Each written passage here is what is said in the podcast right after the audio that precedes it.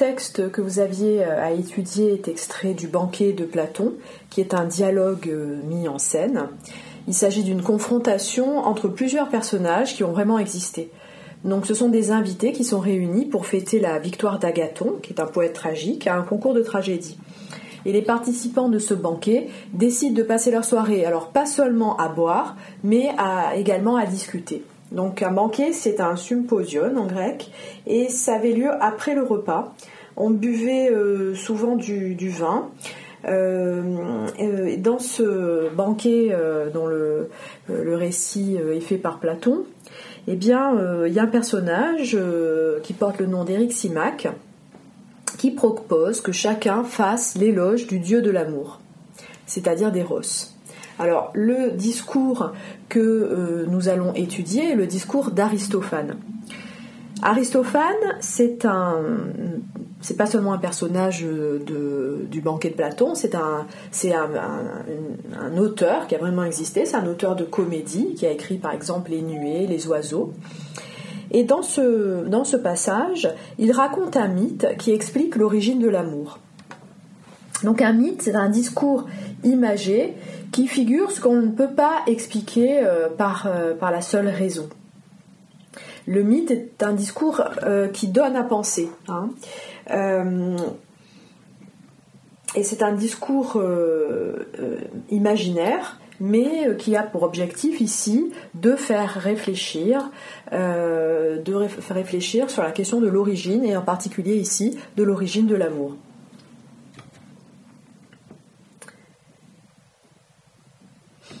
Alors, le banquet est, une, est une parodie puisque Platon euh, imite Aristophane, qui est un auteur de comédie très célèbre à cette époque, hein, c'est une sorte de Molière de l'Antiquité, et en même temps, euh, le personnage d'Aristophane dans le texte de Platon parodie les mythes grecs. Euh, mais au-delà de la farce, c'est une analyse de l'existence et du désir humain qui apparaît dans ce discours. Il ne s'agit pas encore de la pensée de Platon, qui sera développée surtout dans le discours qui viendra plus tard euh, dans, le, euh, dans le banquet, c'est-à-dire le discours de Socrate.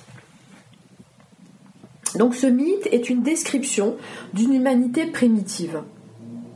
Donc c'est un passage célèbre du banquet euh, qu'on appelle discours d'Aristophane, dans lequel Aristophane fait une description poétique, humoristique, mais aussi fantastique d'une humanité primitive. Euh, et ce, discours explique euh, de façon imagée l'origine de l'amour.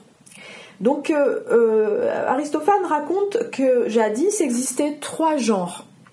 Le mâle, qui était composé bah, de deux hommes, en fait, c'est un homme double, né du soleil, la femme, composée de deux femmes, nées de la terre, et l'androgyne, Hein, puisque andros ça veut dire homme et gyné euh, femme, euh, né de la lune, hein, donc euh, l'androgyne est composé d'un homme et d'une femme. Tous trois, nous dit le mythe, étaient de forme sphérique. la sphère donc est une forme géométrique parfaite. Ils avaient quatre bras, quatre jambes, une seule tête, avec deux visages opposés, et ils se déplaçaient en roulant sur eux-mêmes, en faisant la roue en quelque sorte. Donc ces humains fabuleux et très puissants ne connaissaient pas le désir parce qu'ils étaient parfaits et ne manquaient de rien. Donc ils vont escalader le ciel pour défier les dieux, euh, pour leur montrer euh, toute leur puissance. Et Zeus euh, va les punir. Et il va les punir en les pourfendant, c'est-à-dire en les, coupant en deux. Et il leur tourne le visage vers le côté de la coupure afin qu'ils puissent la contempler, cette coupure. Et cette vision du châtiment euh, doit les rendre moins arrogants. Zeus a quand même pitié de, ces, euh, ces, sphères coupées en deux et il va demander à Apollon de recoudre la blessure, ce qu'il va faire en fabriquant euh, bah, le nombril.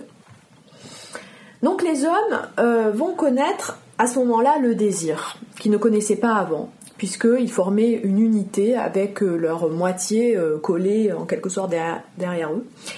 Euh, ils vont connaître le désir, ils vont chercher à s'unir avec leur moitié euh, pour combler le manque de l'unité, la plénitude originelle perdue.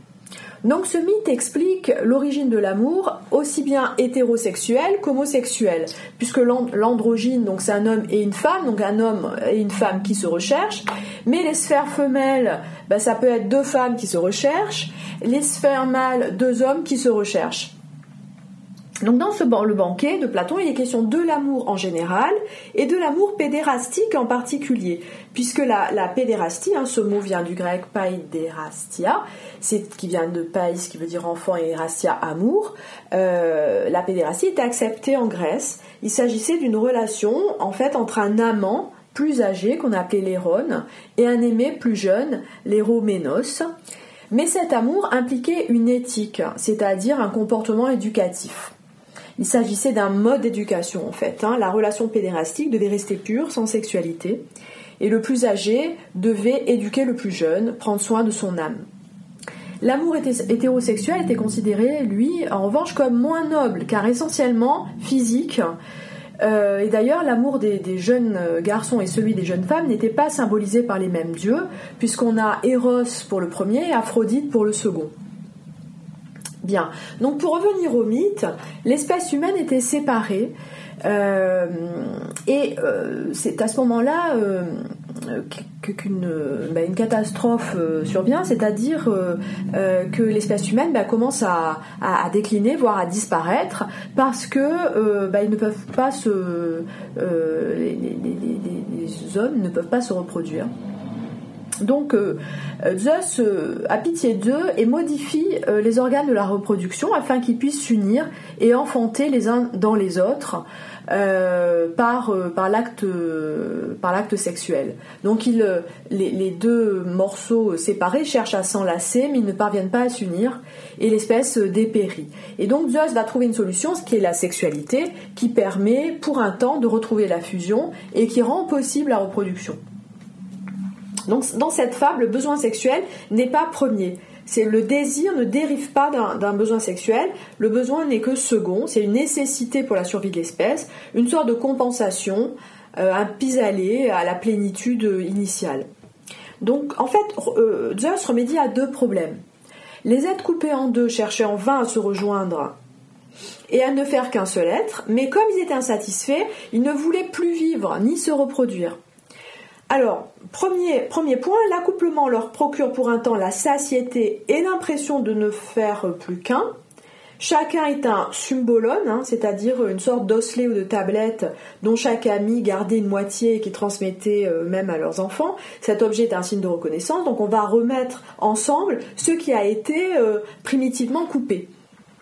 Deuxième point, la possibilité de se reproduire. Hein, donc euh, l'espèce va pouvoir perdurer. Et l'homosexualité a pour avantage de pouvoir ensuite s'occuper d'autres choses, hein, euh, d'être de loisir. Alors quel sens peut-on euh, donner euh, à ce mythe? Alors je vous propose deux, deux sens principaux. sens numéro un, bien chacun recherche l'âme sœur et nous désirons retrouver la perfection originaire qui est symbolisée par la sphère et par le rattachement de chaque espèce à un astre divin. L'étymologie du désir euh, elle-même, elle reste bien euh, incertaine mais assez poétique, hein, euh, puisque le mot désir vient de desiderare, c'est-à-dire étymologiquement manquer d'un astre, c'est-à-dire regretter l'absence d'une étoile. Donc la situation de ces sphères euh, pourfendues, c'est-à-dire coupées en deux, est désastreuse. Euh, et le mot désastre est de la même famille que le mot désir, c'est-à-dire misérable. Euh, et donc ils ont une quête en fait du, paradis perdu, et c'est une quête qui est illusoire à travers la, la recherche d'un autre en fait, puisque l'amour fusionnel est impossible.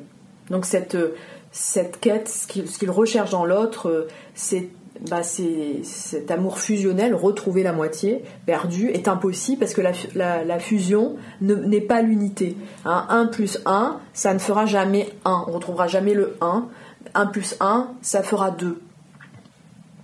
Donc, euh, premier sens, euh, euh, le, désir, c'est le regret de, l'absence, hein, l'absence de quelque chose qu'on ne retrouvera jamais. Sens numéro 2, le désir nous laisse misérables car l'âme désire non pas l'autre, mais en fin de compte elle-même, sa propre totalité. Donc elle cherche à ne plus faire qu'un, à retrouver l'unité, mais en fait c'est soi-même qu'on désire retrouver dans la moitié perdue. Puisque, enfin, je cite ce, passage du banquet, la raison en est que notre ancienne nature était telle que nous étions un tout, complet. C'est le désir et la poursuite de ce désir, de ce tout, pardon, qui s'appelle amour. Donc ça, c'est la citation de Platon. Donc l'amour est forcément décevant de ce point de vue, car nous recherchons une partie qui est perdue, euh, une partie perdue définitivement de nous-mêmes. L'amour ne serait que recherche de soi. Et l'autre ne peut pas nous contenter parce que nous recherchons la plénitude avec nous-mêmes. Donc le désir est une impossible retrouvaille avec soi-même. Et le manque demeure. Euh, mais il n'est pas manque d'un être ou d'une chose, il serait euh, manque d'être, manque de plénitude. Euh, par exemple, le psychanalyste Lacan euh, au XXe siècle, donc, va, dire que le nouveau-né, ben, en fait, il ressemble à ces sphères euh, pourfendues, hein, à une des moitiés euh, coupées, parce que son cordon, qui est coupé à la naissance, eh bien, lorsqu'on coupe ce, cordon, le nouveau-né perd son, complément anatomique hein, qui résidait dans le corps de sa mère. Il ne fait plus partie de sa mère. Donc nous, sommes tous des moitiés euh, euh, qui recherchons euh, l'unité perdue que nous, avions avec notre mère avant notre naissance. Voilà. Donc ça c'est une interprétation psychanalytique possible de ce mythe. Donc finalement dans ce mythe d'Aristophane, euh, eh bien, Aristophane élabore, donc c'est un personnage, je rappelle, hein, du banquet, il élabore une sorte d'archéologie de l'amour. C'est-à-dire euh, qu'on se pose la question comment se fait-il qu'il y ait de l'amour? Pourquoi? D'où vient l'amour? Euh, et l'amour, bah, c'est la conséquence du passage de la plénitude au manque. C'est donc la réparation, l'amour serait le désir, l'amour serait la réparation d'une déchirure, la réparation d'une mutilation nous sommes amoureux, lorsque nous sommes amoureux, eh bien ça serait pour remédier à un état de perte. Et euh, alors on peut se poser la question de quoi sommes-nous nostalgiques hein? L'amour serait la recherche d'un alter ego, c'est-à-dire d'un autre moi. Et la rencontre amoureuse n'est pas rencontre avec l'autre, mais rencontre euh, avec soi. Nous sommes comme nostalgiques de nous-mêmes. Et l'amour serait recherche d'un absolu impossible à atteindre, car s'il est atteint, nous risquons peut-être de nous ennuyer, de chercher un nouvel objet digne de susciter notre, désir. Euh, donc, euh, euh, comment sortir de cette impasse? Eh bien, c'est le discours de Socrate qui en donnera la solution. Euh, ce texte va être très important, hein, euh, le discours de, Socrate dans le banquet, parce que Platon va y exposer une idée essentielle, c'est que l'amour est un mode d'accès à la vérité, et donc il faut prendre au sérieux le désir. Euh, et cette conception de l'amour comme euh, recherche de soi-même qu'on trouve dans le mythe, euh, dans, le mythe d'Aristophane, elle va être contestée par le, le, personnage de, Socrate qui tient son, sa, réflexion, sa pensée d'une prêtresse, dit, nous dit-il, qui est Diotime de Mantinée. C'est une prêtresse que Socrate prétend avoir rencontrée dans sa jeunesse et qui lui aurait enseigné ce qu'il va développer dans son discours. Alors on ne sait pas si ce personnage a vraiment existé ou si c'est une invention de Platon. Euh, mais euh, selon Socrate, l'amour ne va pas être euh, recherche n'est pas recherche de la moitié manquante. L'amour est désir d'éternité. Hein, Socrate va reprocher à Aristophane d'enfermer le désir dans la recherche du même, c'est-à-dire dans la recherche de soi.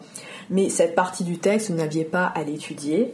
elle se trouve dans le, dans le texte lui-même, dans l'intégralité du texte que je vous ai fourni en format PDF. Et donc, je termine par cette citation de, donc euh, qu'on trouve dans le banquet, qui est euh, Socrate, donc qui dit on dit parfois que chercher la moitié de soi-même est aimer, et moi je dis qu'aimer, ce n'est chercher ni la moitié ni le tout de soi-même, parce que les hommes n'aiment rien d'autre que le bien. Voilà, c'est en 205D, 206C du banquet de Platon. Donc je vous souhaite une bonne lecture pour l'intégralité du texte.